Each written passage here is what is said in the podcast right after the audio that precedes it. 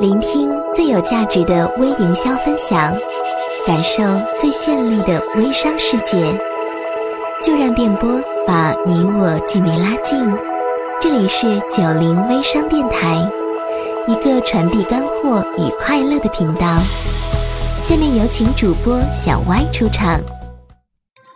Hello，大家好，欢迎在二零一四年十二月七号傍晚时分收听九零微商电台。那么今天给大家讲的话题是微商如何做赠品营销。那么在讲这个话题之前，我先说一下我自己。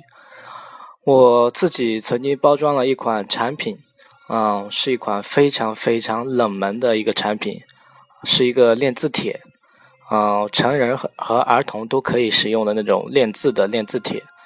那么这个产品一套。成本是四十多块，市场上和淘宝上最贵最贵啊，卖到六十多块。那么我却把这个产品卖到了两百八，两百八十元，竟然还有很多人纷纷购买，然后几乎是零拒签，没有拒签的。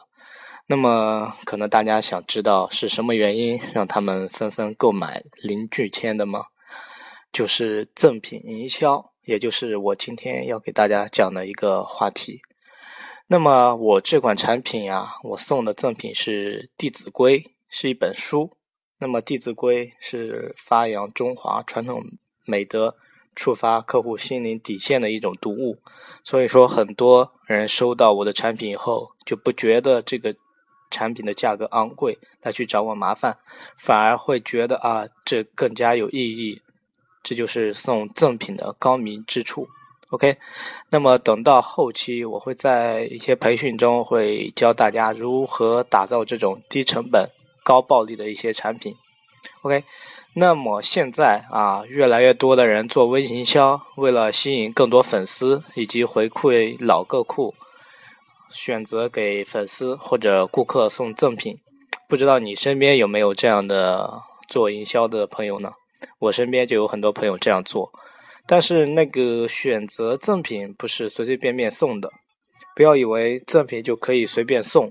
如果我们送不好赠品的话，反而起不到一些营销作用。那么究竟如何选赠品呢？我给大家总结了四个核心点在这里。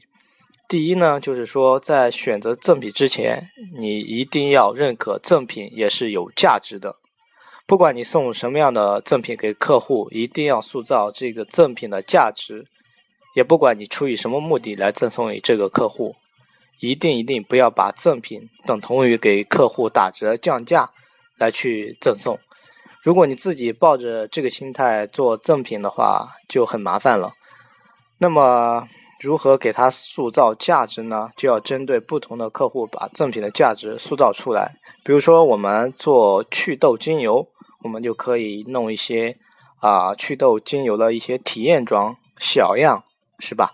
给对于我们对于那些不信任我们产品效果，并且脸上有痘痘的客户群体进行赠送体验，那么这样才能把产品的价值塑造出来。那么第二个核心点呢，就是大打情感牌，我们可以感恩、孝敬，以这些为主题来进行打造赠品。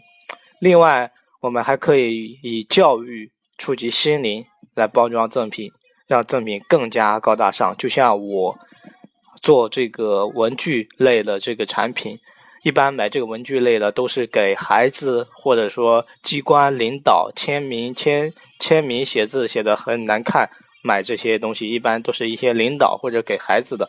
所以说赠送《弟子规》，触及心灵以及教育。会让这个赠品和产品一起显得更加高大上。那么，我们也可以结合环保、健康、节能这些概念，来结合一些感恩情感的一些因素，来打造我们的赠品。那么，第三个核心点呢，就是说让赠品要有实用价值。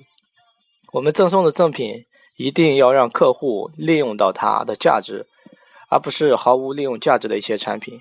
那么这样的没有利用价值的产品，客户收到以后都会当做垃圾给你扔掉的，并且你这些产品赠品一定品质也要过硬。如果赠品的品质不好的话，我们不如不送赠品，因为很多客户他会关联，关联的思维会关联到你主要的主营产品，所以说一定质量也要过硬。那么第四也是最后一个核心点，就是说赠品一定要提示你的主产品。所谓提示你的主产品，就是说让顾客看到你的赠品就知道你是经营什么的。比如说你是卖首饰的。你就可以给客户送一个首饰盒，你是做鞋子的，你就可以给客户送一个跟你鞋子同样品牌的袜子，或者说一个很好看的鞋带。那么看似简单的这个赠品营销啊，其实有很大的文章在里面。赠品肯定不是随随便便就送的，那样不如不送。OK，嗯，不知道我分享的四点大家有没有学会？今天就给大家分享那么多。如果你对我的电台喜欢，可以关注和订阅哦，拜拜。好啦，感谢微友们的收听。如果你需要学习更多微商干货，请关注小歪微信二幺五八九九七五。七年网络营销经验，两年微商实战经验，为你保驾护航。